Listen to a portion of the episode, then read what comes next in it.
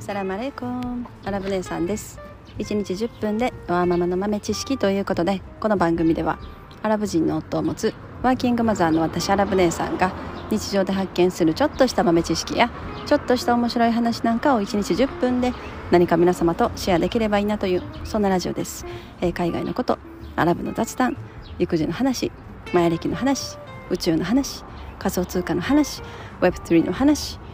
えー、そんなことをメインに発信しております。ということでもうだいぶ暑くなりましたね。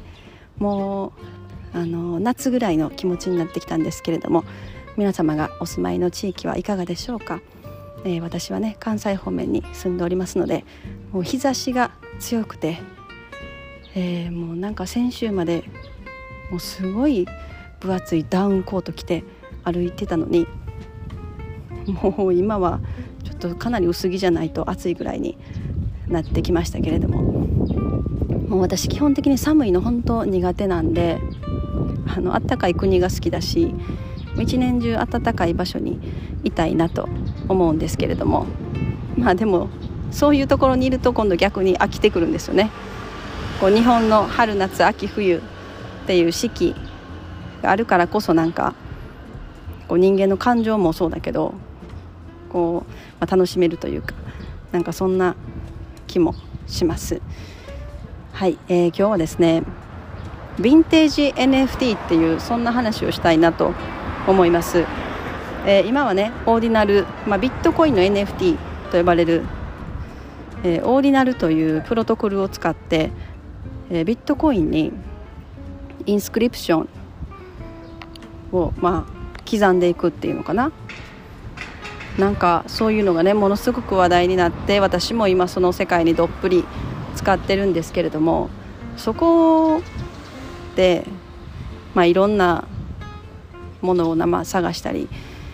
えー、情報収集したりしていくと必ずそのビットコインの NFT というのは今初めて出てきたものじゃないんだよっていうところに行き着くんですよね。で私はそこに行き着いたでそこでレアペペというまあ2016年とかに出てきてた。まあそれがおそらく最初のビットコイン上の、まあ、NFT になるんだろうと思うんですけれども、えー、カウンターパーティーと呼ばれるビットコインの拡張機能っていうのかな。そういうプロトコルなのでしょうか。私はそこの詳しいところがまだ曖昧なんですけれども、まあ、でもなんとなくはなんか分かってる。でそこをもっともっと深く掘り下げてくるとそこにはいろんなその当時に活躍された、まあ、今でも活躍されてるアーティストさんかもしれない。ででもその時から NFT を作って販売したり、まあ、皆さんにお配りしたりえー、してる人たちがいていてた。で日本にも結構たくさんいてはったみたいでもうなんかそういうアートとかあの掲載されてるサイトとかねあるんですけどもものすごく惹かれるものがやっぱりありました。でこのレアペペっていうのはカエルのなんかよく最近そのビットコインの NFT とかのツイートとかでね時々流れてくるあのカエルカエルの顔のなんかいろんな面白そうなアートとかあとはなんかなんて言うんですか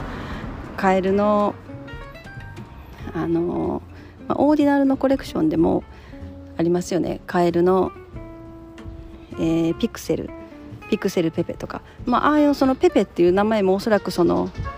そこから来てるわけですよね。レアペペという当時のアート。から来てる。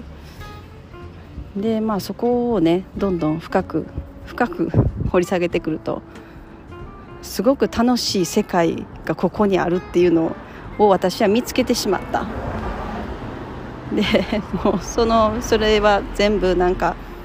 こうトレーディングカードみたいな形になってるんですけど、まあ、それをみんなで集めたり、交換したり、まあ、それを売買したりでも本当にすごくレアなカードとか数が少ないものとかはすごい高い値段もなんか何千万とかついてるものとかも普通にありますね。でまあもちろんそのピンからキリまで安い値段で買えるものもある。だからなんかそういうのを少しずつ集めるのってすごく楽しいなって思って今そこをどんどんどんどん調べていってます。で自分も実際に、あのー、買ってみたりしたんですけどなんかこういうことがその2016年とかの時点でできててそれをもうすでにやってた人たちがいたんだっていうことにもなんかすごく衝撃だったというかあなんで私その時なんかそういうものに出会わなかったんだろうなとか なんか私はそそこがなんか悔しい悔しいというかうんなんかその時もしそういうものに出会ってたらなんて楽しい世界だったんだろうなって思ったりしますね。でもなんか今今でも 全然遅くないというか今知って多分おそらく今初めて知る人っていうのはもっと増えてくるで特にまあこの今回のオーディナル、まあ、ビットコインの NFT というものが今回のオーディナルからどんどんどんどん広がって人に知られていくことによって、まあ、これまでイーサリアムの NFT しか知らなかった人でもビットコインの NFT なんだろうってなると必ずやっぱりそういうもともとこういうヴィンテージの NFT があるあるんだってことにたどり着くと思うんですよね。でそうなることによって多分またこのヴィンテージ NFT もう初期のビットコインの NFT っていうものがすごく注目を浴びてくるんじゃないかと私は思ってます。で実際にそのカウンターパーティーと呼ばれるところで作られてるんですけど私も作ってみたいなと思ってちょっと触ってみようかなと思ってます。うんまあ、まだまだなんかほんとこの数日ぐらいに知ったことなのでまだわからないことだらけですけどでももっともっと調べていくと楽しい世界がさらに広がりそうだなと思いますね。まあでもこの Ordinal Inscription もう本当にこの Ordinal ってアートにとどまらずいろんなところに派生していくんだっていうのが、まあ、最近感じてる。もうすでにその DeFi とか、えーまあ、BRC20 というトークンみたいなものが出てきてどうどうなっていくのですかね。まあ毎日毎日景色は変わっていってますけれどもおそらくまた1週間後来週にはもうさらに違う世界が広がってるんだと思います、まあ、このスピード感でいくと半年後とかなんかこれまでの常識というか、まあ、これまで仮想通貨ブロックチェーン界隈で当たり前に使ってたものとか当たり前とみんなが思ってたようなものとかが一瞬でひっくり返るひっくり返ってなんか全く別の世界が広がってるっていう可能性もあるなって思います。はい、えー、今日はそんな、まあ、ヴィンテージ NFT が熱いというそんな話でした。またなんかこんなんがいいよとかそのまあやり方とか買い方とかなんかそういうのも私の Discord でちょっとチャンネルを作ってるのでそこでシェアしていきたいなと思います。で、まあ、ヴィンテージ NFT とかにすごく詳しい方もその当時から、えー、そこに触られて携わられてる方が私の Discord とかでコメントくださったり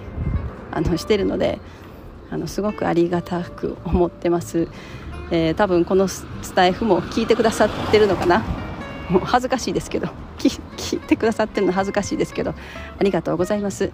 はい、えー、今日はこの辺にしたいと思います。本日も皆様のちょっとした豆知識増えておりますでしょうか。本日も最後までお聴きいただきありがとうございました。それでは皆様インシャアラ人生はなるようになるし